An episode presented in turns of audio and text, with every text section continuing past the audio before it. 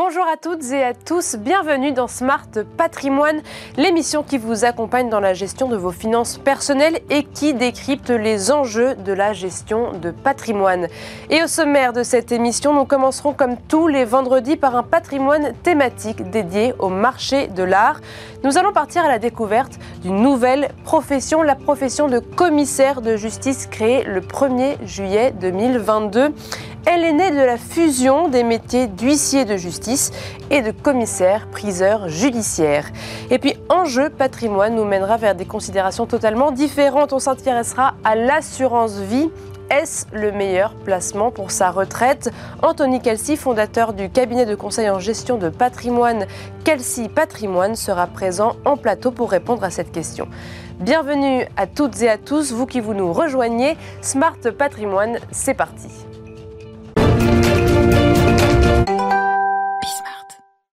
Et tout de suite, patrimoine thématique consacré comme tous les vendredis au marché de l'art. Maître Vincent Pestel de Bord, commissaire de justice, est présent en plateau avec nous pour décrypter l'actualité de cette fusion de deux professions, celle de d'huissier de justice et de commissaire-priseur judiciaire. Désormais, on parlera de commissaire de justice pour les deux compétences et cela s'applique depuis le 1er juillet 2022. Maître Vincent Pestel de Bord, bonjour. Bonjour. Merci beaucoup d'être avec nous Merci pour euh, décrypter euh, cette nouvelle profession. D'abord, alors vous, vous venez plutôt de la profession euh, de commissaire-priseur de justice. judiciaire. Judiciaire, voilà. J'étais sûre que j'allais faire la faute à un moment. Est-ce que vous pouvez déjà nous décrire ce que vous faisiez avant, puis après on va, on va passer à ce qui, est, ce qui change désormais? Alors, le commissaire-priseur judiciaire avait comme activité jusqu'à aujourd'hui euh, les prisés, euh, donc les inventaires euh, et prisés, et les ventes dites judiciaires, donc par prescription de la loi ou par décision de justice.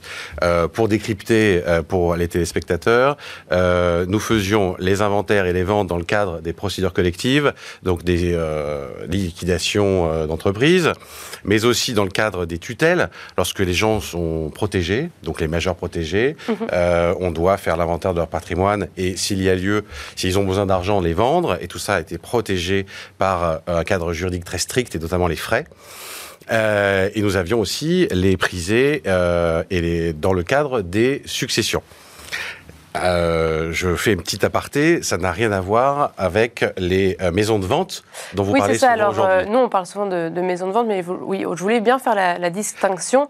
Vous, vous n'avez pas la, la capacité de vendre en vente aux enchères, euh, vente, vente, volontaire? Alors, euh, si, parce que historiquement, je suis aussi commissaire-priseur et j'ai une maison de vente. Mais ça, c'est propre euh, à, votre, à votre profil C'est le propre au profil de tous les, les commissaires-priseurs qui étaient aussi commissaires-priseurs judiciaires. En fait, c'est une profession qui s'est scindée en deux en 2000. Oui. Euh, donc d'un côté les commissaires-priseurs judiciaires et les maisons de vente, et beaucoup de mes confrères font les deux. Dans toute la France, ils font les deux. La majorité. La majorité. Mais le futur, dans le futur, les les jeunes qui vont embrasser ces professions vont clairement se séparer. Euh, C'est-à-dire qu'il y aura les jeunes qui vont devenir commissaires-priseurs, simplement commissaires-priseurs, dans des maisons de vente, et donc des spécialistes de l'objet d'art. D'accord. Et euh, d'autres jeunes qui vont devenir commissaires de justice, donc des spécialistes euh, plus donc là, de l'exécution. Ça sera bien scindé en deux en termes de, de oui, formation. De formation euh, ce sera, il y aura des passerelles entre les deux, mais pour être plus clair, ça va vraiment se scinder en deux et ce sont deux spécialités complètement différentes. Euh, pour vous rappeler le, la genèse de ce nouveau métier, la loi croissance et activité euh, du mois de juillet 2015 avait prévu la création d'une grande profession de l'exécution. Ce sera chose faite le 2 juin 2016 avec une ordonnance qui prévoit la fusion des commissaires-priseurs judiciaires et des huissiers de justice. Mmh.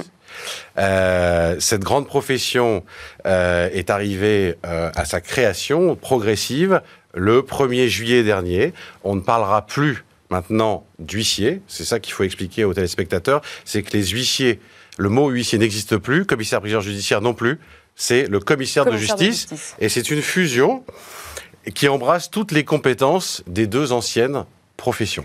Et vous, votre première euh, mission au départ, c'est de, de, priser, c'est d'attribuer un prix, notamment dans les inventaires, parce que vous pouvez ne pas aller jusqu'à la vente. Oui. C'est vraiment d'attribuer un prix, que ce soit pour euh, ensuite euh, des assurances, pour n'importe quel. Pour évaluer un patrimoine. Voilà, notre activité purement judiciaire, par exemple, c'était dans le cadre d'une succession qui se passe très mal, où il y a un gros patrimoine et tous les héritiers se bagarrent. comment faire? Pour euh, liquider la succession. Euh, on se retrouve face à un blocage, donc on va aller devant le juge, et le juge euh, va dire à un moment, bah, si vous n'arrivez pas à vous entendre, on va provoquer la fin de l'indivision entre vous et liquider. Donc on va organiser une vente, on va ordonner la vente de votre collection de tableaux, par exemple, pour que vous puissiez vous en partager le prix, si mhm. vous n'arrivez pas à vous partager les tableaux. Mais vous, du coup, votre expertise, elle est quand même plus large, on va dire, qu'un commissaire-priseur euh, de vente volontaire, dans le sens où vous allez avoir à la fois euh, une expertise pour euh, l'art, parce que vous allez devoir expertiser des œuvres d'art, mais aussi n'importe quel autre objet, voire... oui, tout à fait. Nous sommes formés pour évaluer tous les biens meubles corporels ou incorporels oui, vous m'en parliez tout à l'heure. C'est une euh, nouvelle aussi compétence euh, euh, qui nous a été attribuée par la loi, par l'ordonnance du 2 juin 2016. Nous pouvons aussi évaluer, donc priser et vendre des biens incorporels, donc des marques, des brevets, des droits intellectuels, des fonds de commerce, ce que nous ne pouvions pas faire avant. Et même des NFT. Ah, et même des NFT. Alors en ce moment, je ne sais pas si euh, on aura des gros produits de vente, mais euh, effectivement, euh, le NFT est un bien incorporel. Et alors, qu'est-ce, que, qu'est-ce qui va changer aujourd'hui Là, vous allez devenir donc commissaire, vous êtes maintenant commissaire de justice. Qu'est-ce qui change désormais dans votre profession? Alors, le législateur a voulu créer une grande profession de l'exécution. Pour vous donner un exemple très concret, euh, si vous avez deux entreprises euh, et avec une entreprise qui doit beaucoup d'argent à l'autre. Donc, vous allez aller devant le juge, euh, demander une décision de justice, vous dire voilà, monsieur me doit tant, mhm. je veux qu'il me paye. Et vous allez sortir du tribunal avec une décision de justice, donc un titre exécutoire. Mais bon, si le débiteur ne paye pas, ne paye toujours pas, même s'il est condamné à le faire. Vous allez apporter votre titre exécutoire à un commissaire de justice et il va exercer toutes les voies d'exécution euh, euh, à sa disposition possible pour euh, bah, que vous puissiez récupérer votre argent. donc le commissaire de justice va pouvoir aller dans le patrimoine du débiteur, aller saisir, bah, si c'est une entreprise, parce qu'ici on est plus business, bah, ses comptes, mais s'il n'y a pas de sous sur les comptes, il pourra aller saisir des machines, mhm. euh, des biens corporels, comme euh, euh, des véhicules, mais aussi, et c'est ça qui est intéressant, des biens corporels, une marque, un brevet, un nom de domaine. Ça veut dire que vos missions vont être encore plus larges que ce que vous faisiez maintenant. Vous allez avoir beaucoup plus de, de compétences. Alors, effectivement, le commissaire de justice, par rapport à ce que je faisais avant, moi, je pouvais en tant que commissaire-priseur judiciaire, l'huissier de justice me confiait, une fois que euh, la voie d'exécution arrivait à, son terme, la vente des biens. Mhm. D'accord? Aujourd'hui, le commissaire de justice va tout faire. C'est-à-dire que de la saisie, de, la réception du titre exécutoire jusqu'à la vente, il va tout réaliser. Donc c'est un guichet unique euh, de l'exécution. Vous savez pourquoi est-ce que ça a été euh, mis en place? Qu'est-ce que ça apporte d'avoir de, tout, de tout rassembler, de fusionner Alors, ces, métiers L'idée du législateur était, comme je vous l'ai dit, de créer un, un guichet unique de l'exécution. En fait, euh, la philosophie de tout ça vient du rapport d'Arroy qui, est, dans les années 2000, a dit voilà, il faudrait euh, faire une grande profession du droit. Et en fait, euh, l'idée, c'était de faire plutôt deux professions du droit une de l'exécution et une du conseil. Mhm. Et donc, euh, ces choses faites avec le commissaire de justice, qui, euh, avec 3700 professionnels euh, au service du justiciable sur tout le territoire. Donc qui couvre bien le territoire 3700, tout le territoire est, couvert. Il y en a partout, dans les dom-toms. Des commissaires de justice, il y en a partout. Mhm. N'importe quel justiciable pourra avoir près de chez lui, a près de chez lui déjà un commissaire de justice et peut s'en servir pour euh, bah, tout ce, que je, ce dont je viens vous, de vous parler, mais aussi, comme c'est un spécialiste de la matérialisation de la preuve, et là je parle du constat, quand vous avez besoin pour bah, préparer votre dossier, si vous avez un contentieux, matérialiser une preuve, rien de tel qu'un bon constat, et on peut faire des constats pour tout. Euh, contrefaçon, mhm. concurrence déloyale, mais aussi on peut faire un constat où on va euh, euh, constater sur un site internet que vous êtes euh, diffamé, un constat SMS, voilà. Et aujourd'hui, vous vous rassemblez tout. Voilà. Et aujourd'hui, on peut même faire des constats par drone. Voilà, bah oui, parce que si vous avez une toiture, euh, voilà, on peut euh, utiliser des drones pour euh, constater. Donc voilà, guichet unique un suivi, voilà, du, du, vraiment du début, du début jusqu'à la, fin, très proche de la localité, qui va peut-être apporter plus d'efficacité à la justice. C'est ça qui était la volonté du législateur. Encore une fois, c'est d'apporter plus de services aux justiciables. Et vous avez une formation du coup pour pour avoir ces nouvelles compétences Alors, la loi, c'est pour ça que euh, je vous ai dit que la loi datait l'ordonnance de 2016 mhm.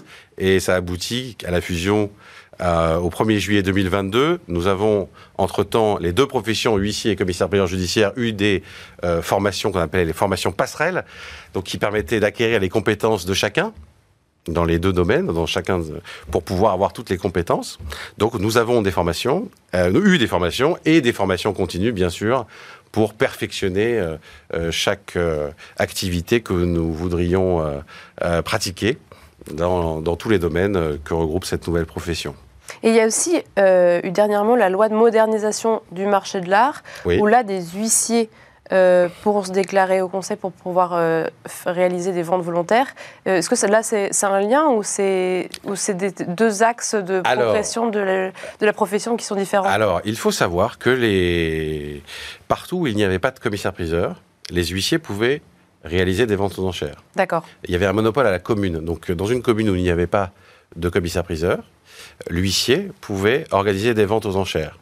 Donc, ces anciens huissiers qui euh, avaient l'habitude de pratiquer cette activité euh, ont pu avoir par une passerelle la, possibilité de continuer, mais de continuer dans euh, le format actuel des ventes aux enchères, c'est-à-dire de, de, créer une maison de vente, un opérateur de vente volontaire, comme on dit, mhm.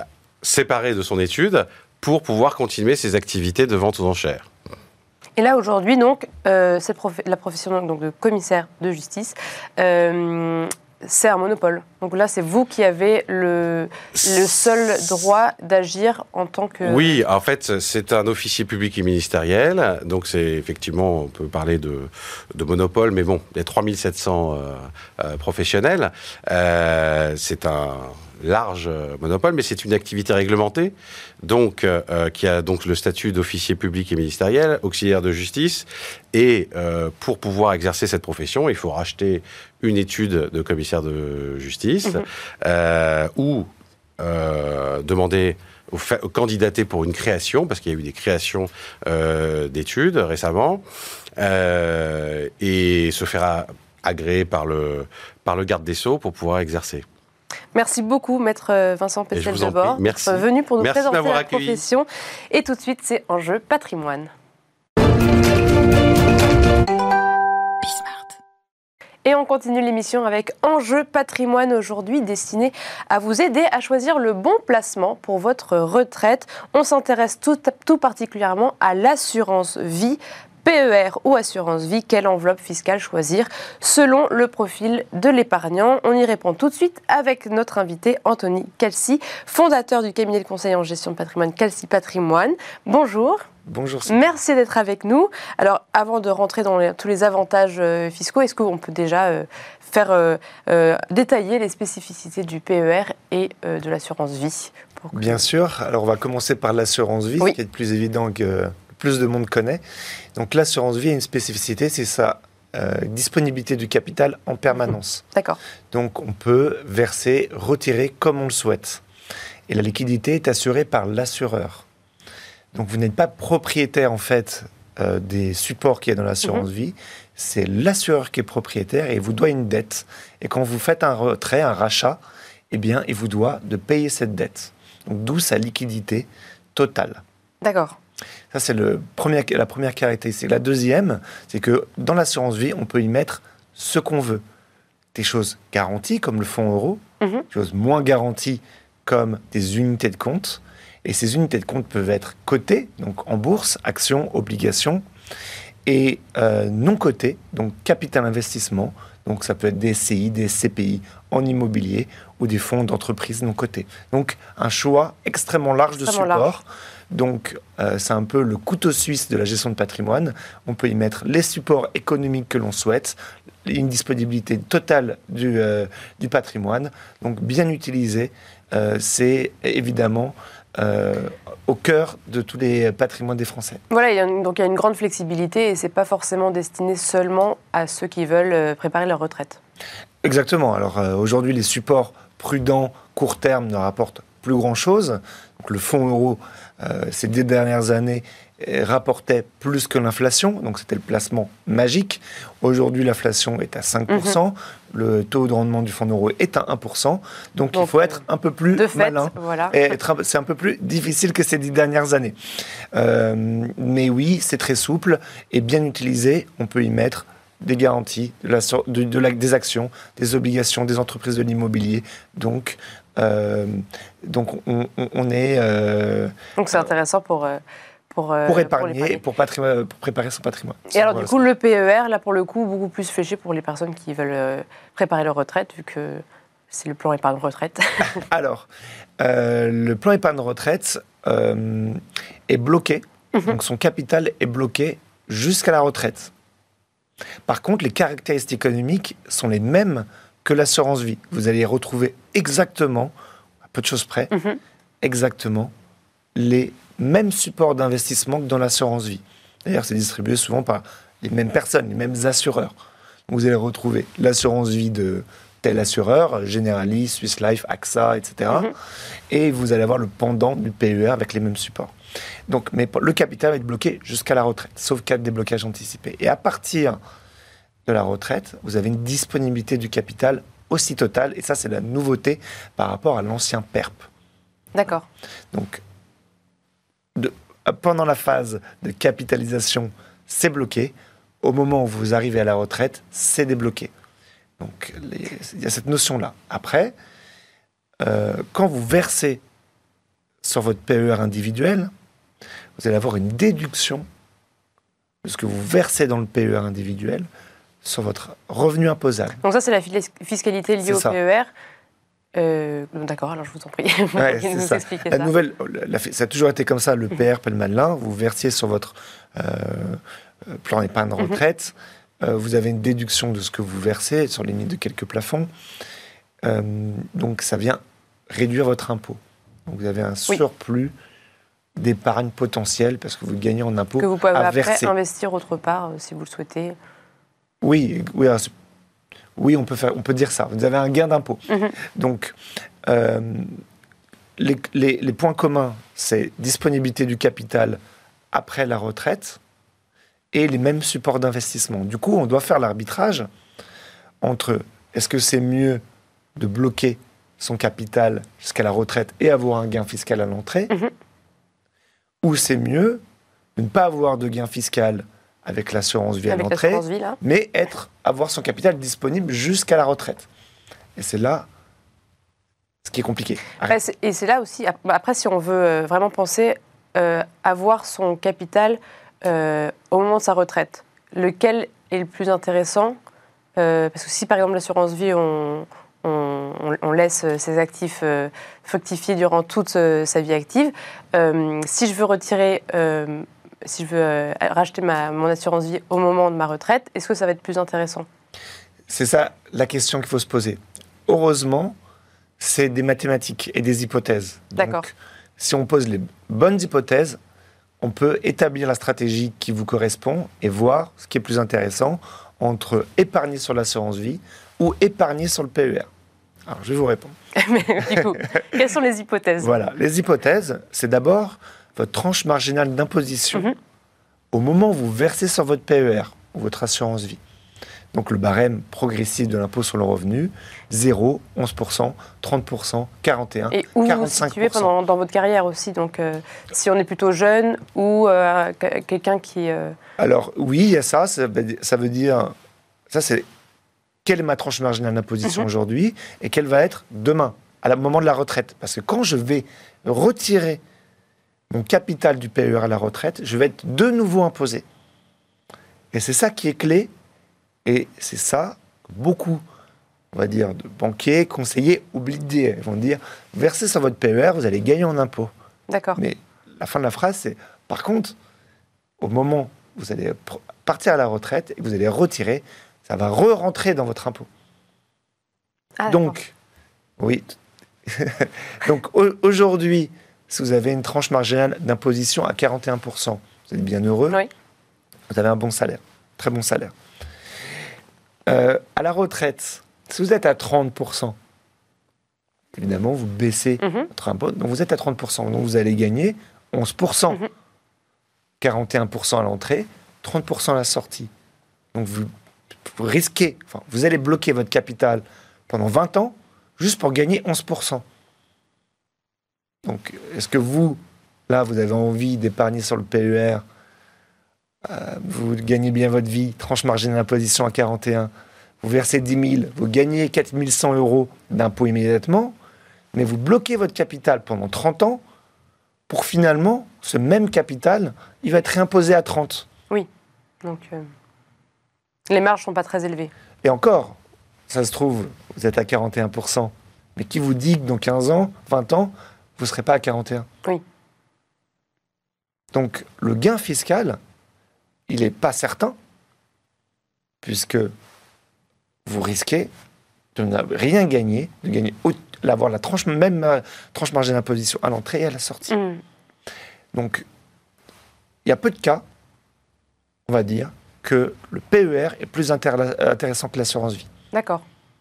Il faut, certes, un gain fiscal, mais le vrai gain pour que le PER soit plus intéressant que l'assurance vie, c'est quand on fait un gain financier. Et dans le sens où on va commencer très tôt. C'est ça. En fait, euh, prenons un effort d'épargne constant. Vous mettez 10 000 euros sur votre PER. Oui. 10 000 euros sur votre assurance vie. Vous allez gagner 4 100 euros de pouvoir d'achat, d'impôt sur euh, le PER. Mhm. Eh bien, ces 4 100 euros que vous pouvez réinjecter dans le PER, eh bien, si vous les faites travailler pendant 15 ans, 20 ans, vous allez, vous allez faire un gain financier, puisque vous avez 41% de plus dans votre contrat que dans l'assurance vie. Donc si vous le mettez sur des actions et que ça se passe bien pendant 20 ans, vous allez avoir ce gain fiscal, mais surtout ce gain financier. Et là, ça devient intéressant. Donc, la seule façon pour que le PER vraiment soit gagnant, c'est être sur le long terme, Mhm. investir sur les actions et aller chercher de la rentabilité en faisant travailler le gain fiscal à l'entrée. Si vous, euh, si vous ne faites misez que sur le gain fiscal différent sur la tranche marginale d'imposition à l'entrée et à la sortie, vous risquez d'être très déçu. Donc, ce qu'il ne faut surtout pas faire, c'est investir à court terme et investir trop prudemment, sinon vous mieux être sur l'assurance vie. D'accord. Donc justement sur l'assurance vie, quelle serait les, plutôt les, la fiscalité autour de ça et qu'est-ce- quelles sont les hypothèses qui nous permettraient de, de fructifier d'autant plus? Bah, En fait, encore une fois, euh, l'assurance vie euh, a les mêmes supports que le PER. Oui. Donc, quand on compare les deux, c'est juste quelle est ma fiscalité à l'entrée, quelle est ma fiscalité à la sortie. Et après, on peut mettre les mêmes hypothèses de durée d'in- d'investissement et de rentabilité. Évidemment, si on a un long horizon, la meilleure classe d'actifs, ce sont les actions. Est-ce qu'on peut. euh, ça peut être complémentaire en fait, ça peut, c'est pas forcément euh, obligé de s'opposer, le PER et l'assurance vie? Alors oui, bien sûr. Euh, vous pouvez avoir une stratégie plus court terme, moyen terme, prudente avec l'assurance Mhm. vie, et une stratégie plus long terme avec le PER. Long terme et offensive avec le PER. Et c'est vrai que on- dans- avec nos clients, et les clients apprécient le côté psychologique de nos conseils. Généralement, quand on a le PER et qu'on se dit c'est pour la retraite, c'est bloqué, Mhm. on a beaucoup plus de facilité à prendre des risques Ah bon, d'accord. parce qu'on se dit, bah, je ne vais pas y toucher, c'est pour 20 ans, je suis prêt à faire des actions, et si ça fait moins 40% comme actuellement, euh, eh bien, je vais plus l'accepter parce que je sais que je ne peux pas y toucher. Alors que quand c'est dans l'assurance vie et je me dis que je peux le retirer euh, immédiatement, peut-être pour, euh, pour les études des enfants, pour, pour agrandir ma maison, acheter une nouvelle résidence principale, eh bien on est tenté de ne pas, supporter, de ne pas supporter cette volatilité et de retirer. Donc on est beaucoup plus à l'aise à accepter le risque avec un PER quand on sait que c'est bloqué et que c'est pour la retraite. Donc ça, c'est le côté psychologique qui est très important mhm. en gestion de patrimoine. Et aujourd'hui, donc là, il y a eu une, une, loi qui euh, permet la transparence des, des frais, des, enfin qui oblige à la transparence des frais. Est-ce qu'il y a une différence sur euh, sur les deux entre assurance vie et PER Est-ce que ça à prendre en compte? La même chose. Alors évidemment, les frais sont hyper importants. Euh, ça, encore une fois, c'est les mêmes caractéristiques. C'est ce qui, c'est pour ça que on peut pas les opposer. Mhm. Évidemment, il faut regarder les frais sur le long terme. Donc, si vous voulez investir sur les actions, les ETF sont très efficaces. Donc, regardez si dans votre PER, dans vos assurances vie, vous avez des, vous avez des ETF. Si vous avez plus de conviction, euh, vous pouvez choisir des fonds plus thématiques, plus ciblés, des grandes sociétés de gestion euh, françaises, américaines, mhm. européennes, etc. Euh, mais, et ça permet de réduire les frais. mais bon, les gérants actifs euh, font le pari qu'ils font mieux que les indices, moins les frais. Donc après, c'est euh, je, un débat euh, de savoir s'il faut prendre des, ETF ou des fonds actions. Nous, on aime les deux, il n'y a pas de problème. voilà, c'est à voir avec, avec vous-même et votre conseiller. Et là, le, PER, ça fait pas si longtemps que ça a été créé. Est-ce que ça, tend à évoluer, notamment dans les actifs dans lesquels on peut investir? Ah oui, alors l'assurance vie, euh, ces cinq dernières années, euh, donc avec le PER, a énormément évolué. Mhm. Aujourd'hui, euh, ce qui est absolument fabuleux, c'est qu'on peut mettre beaucoup de non-cotés. Et ça, les Français apprécient particulièrement parce que c'est beaucoup moins volatile. Marché financier. Dans les deux ou dans, les deux Dans les, deux, d'accord. C'est commun. Mhm. Ce qu'il y a dans l'assurance vie, il y a dans le PER. D'accord. Les frais de l'assurance vie sont les mêmes frais que le PER. Il n'y a aucune différence. Les seules différences, c'est la fiscalité à l'entrée et à la sortie et la disponibilité du capital euh, qui est bloqué avant avec le PER et qui ne l'est plus après et l'assurance vie est disponible tout le temps. Donc tout est commun. Ça veut dire à quelques détails près, tout est commun.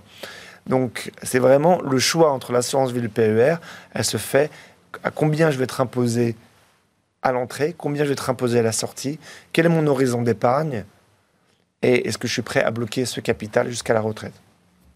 Eh Bien, merci beaucoup Anthony Calci de nous avoir détaillé euh, toutes ces subtilités entre euh, l'assurance vie et le PER. Donc je le rappelle, vous êtes fondateur du cabinet de conseil en gestion de patrimoine Calci Patrimoine. Merci beaucoup de nous avoir suivis et à bientôt.